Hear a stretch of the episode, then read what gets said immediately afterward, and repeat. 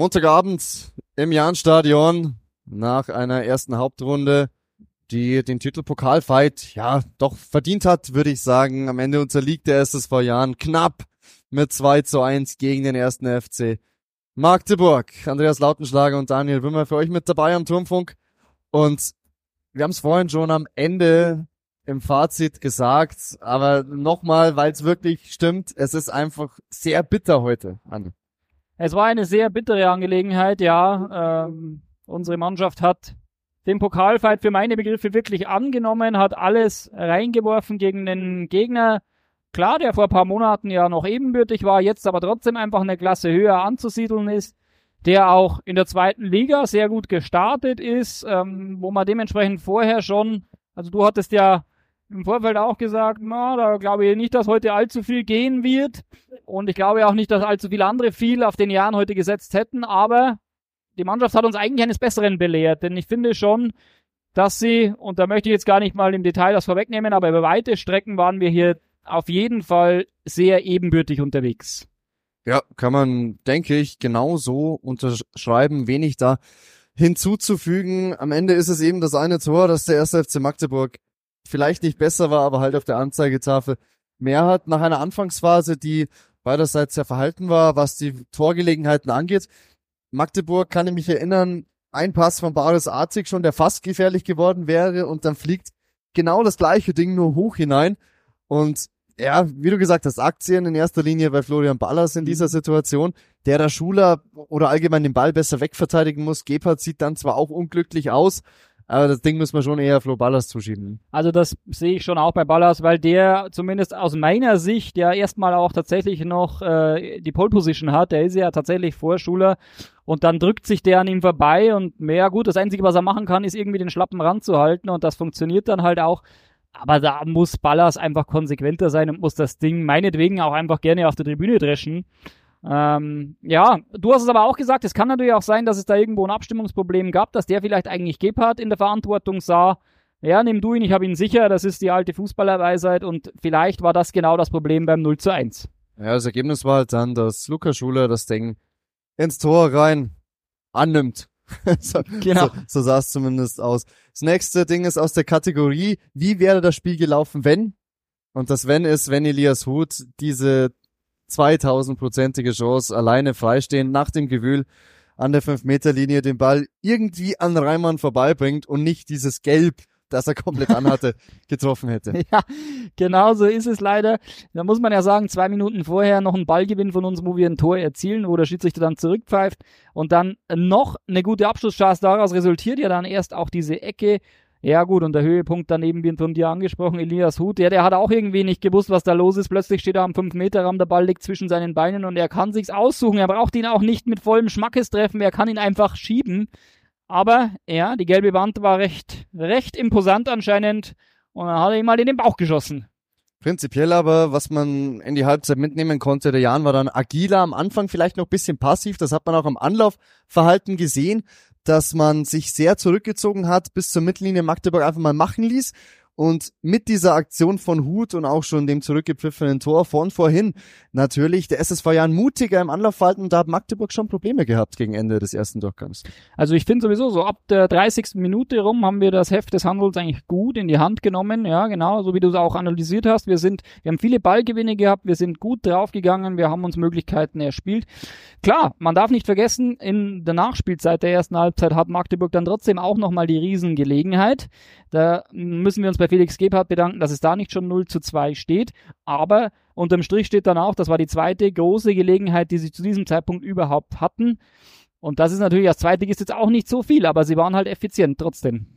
Die Effizienz, die dem SSV gefehlt hat, auch Anfang des zweiten Durchgangs, für mich die Jahnelf nicht deutlich besser, aber vom optischen her druckvoller unterwegs auf jeden Fall als der erste FCM. Und dann kam aber irgendwie dieser Knacks, als Magdeburg zwei, drei Situationen hatte, wo die Jan-Defensive doch äh, sehr hart die Zuschauerrolle angenommen hat. Ja, so 50, 60, zwischen der 50. und 60. Minute. Wir haben es auch mehrfach angesprochen. Also da war es tatsächlich ja des Öfteren so, dass sie sich da in den Strafraum rein kombinieren konnten. Es gab auch mehr Abschlüsse, jetzt nicht direkt aufs Tor vielleicht, aber da haben sie auch ein bisschen gezögert und gezaudert. Ähm, aber sie haben sich auf jeden Fall immer mehr irgendwie in unseren Strafraum reinbuxiert und irgendwann ist es dann auch folgerichtig einfach passiert. Irgendwann kassierst du das 0 zu 2 und das, wie gesagt, hat sich aber tatsächlich zu diesem Zeitpunkt des Spiels dann schon auch angekündigt. Ja, es war wie eine Welle in der zweiten Halbzeit. Es ging gut los und dann schleichen nach unten, bis eben dieses 0 zu 2 kam durch Jean Huguenot nach einer Standardsituation. Auch da, ich will nicht sagen komplett gepennt, aber nicht ganz auf der Höhe der Situation. Dianev die Ecke kurz ausgeführt, Doppelpass, Flanke kommt nach innen und dann Huguenot mit einem passenderweise auch Kopfball, den er gar nicht so richtig trifft, aber der halt perfekt zwischen genau neben dem Pfosten dann passt nach der Flanke von Cheka. Und dann aber, Gott sei Dank muss man sagen, nur ein paar Minuten später das 1 zu 2 durch Kota.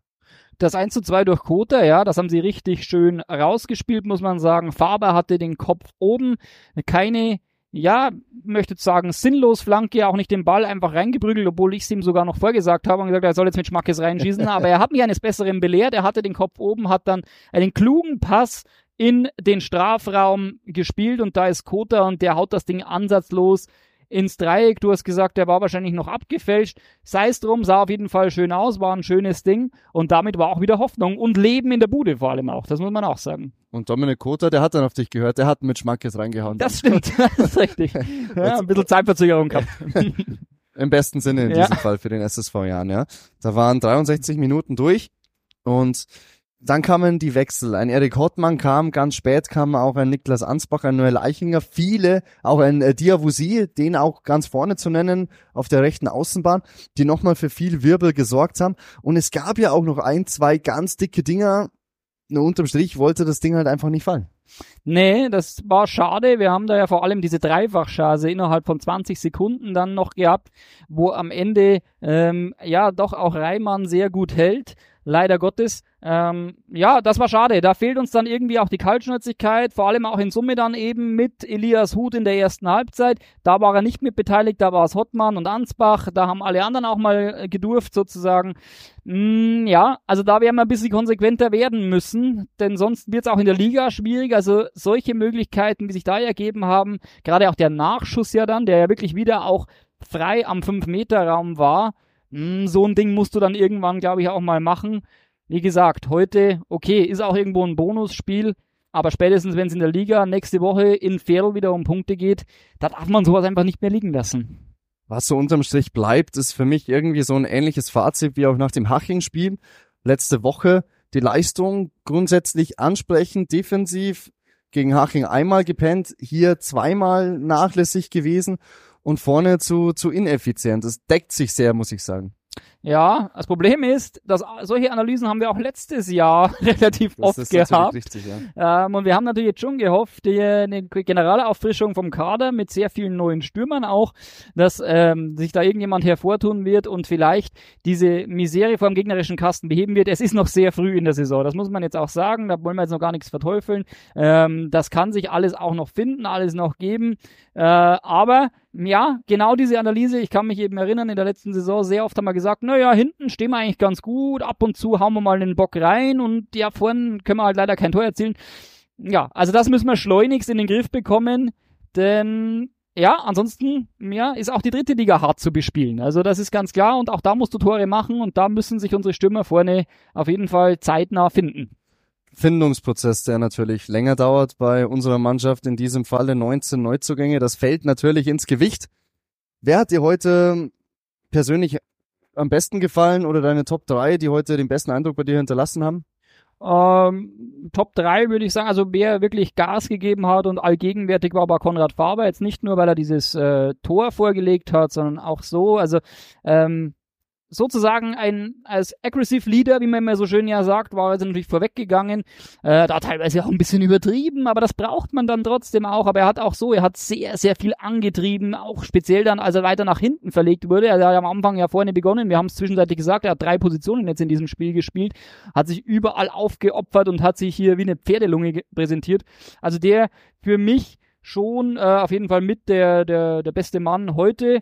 Ähm, ja, ich, ich würde den Ball jetzt an dich weitergeben. Was sagst du denn noch? Wer fällt dir denn noch ein ansonsten? Also mir haben die drei Neuen sehr gut gefallen, die gekommen sind dann. Die vier, alle vier muss man sagen. Diawusi hat gut gespielt, Eichinger, Ansbach und auch Erik Hottmann haben einen guten Eindruck gemacht. Gut, die waren frisch natürlich zu einem Zeitpunkt, als in dieser intensiven Begegnung schon viele viele Minuten in den, ja, in den ja. Beinen hatten, das muss man sagen, aber die haben durchaus für, für frischen Wind gesorgt. Mir hat Asim Bulic gut gefallen auf der 6 als Stütze neben Andy Geipel, der wiederum für mich heute zu wenige spielerische Akzente gesetzt hat. Da geht mehr bei Geipel. Es waren auch viele, nicht nur bei Geipel, ich nehme nur exemplarisch ja. raus. Allgemein kann man das über alle elf sagen. Es waren doch einige unnötige Ballverluste mit dabei, das auch in gefährlichen Situationen die Gegenangriffe schneller Natur ausgelöst haben. Aber prinzipiell kann da man, war auch Feed natürlich sein. zu nennen. Also auch ja, Feed, ja, äh, der da in der Zentrale hat nicht den sicheren Eindruck gemacht, den er sonst schon vermittelt hat und den er auch letztes Jahr des Öfteren eigentlich vermittelt hat. Also der hatte heute jetzt sicherlich nicht seinen besten Tag. Dominik Kota wiederum äh, hat viel Alarm gemacht, den würde ich schon auch noch nennen. Ähm, ja, der war auf jeden Fall auch ein Aktivposten. Thema Elias Huth, alleinige Sturmspitze, immer undankbar, vor allem gegen einen höherklassigen Gegner. Für mich wirkt er heute dennoch bisschen glücklos in, in vielen Aktionen.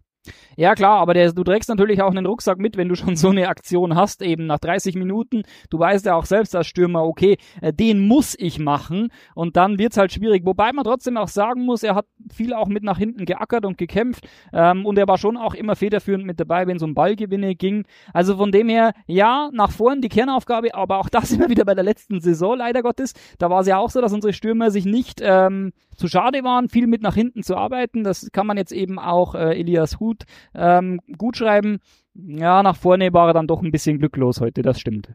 Eine Offensive glücklos gilt dann leider für die gesamte Mannschaft, deshalb kam nur ein Tor raus. Magdeburg hat deren zwei gemacht. Es bleibt dabei, mit guten Leistungen alleine kommt man weder weiter, noch holt man Punkte.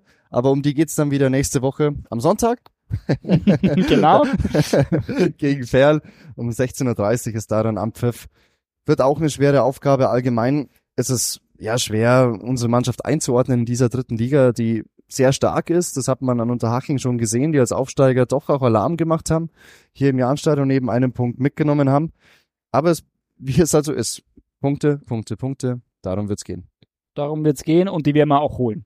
Und das ist doch ein wunderbares Schlusswort unter einen Pokalmontagabend, der zumindest vom Ergebnis her nicht Regensburger Ansprüchen entsprochen hat.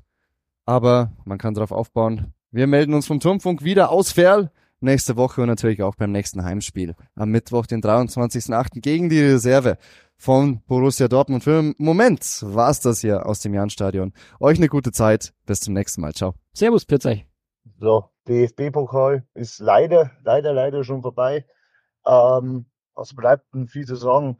Großes Lob an die Fans, an unsere Ultras für die tolle Choreo, für die tolle Stimmung dass man sich nicht unterkriegen hat lassen zu zuallererst. Ich fand es mega toll. Es hat mega viel Spaß gemacht.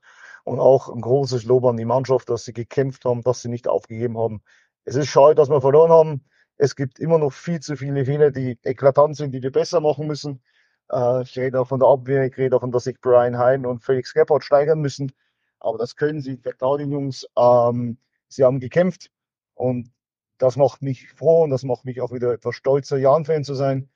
Ansonsten war die Jury-Leistung unter aller Sau.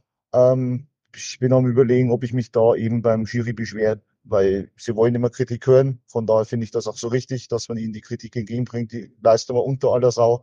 Äh, das Verhalten mancher Magdeburger, Magdeburger Spieler unter aller Sau. Ich möchte auch trotzdem sagen, Respekt Magdeburg für die Unterstützung, die wo ihr mitgebracht habt. Das war krass. Irgendwie, ich fand das ziemlich cool. Ähm, und vor allem auch toll, dass die Mannschaft sich hinter uns hat. Naja, schade, vorbei ist, man soll nicht über vergostene Milch weinen. Weiter geht's, nur der SSV.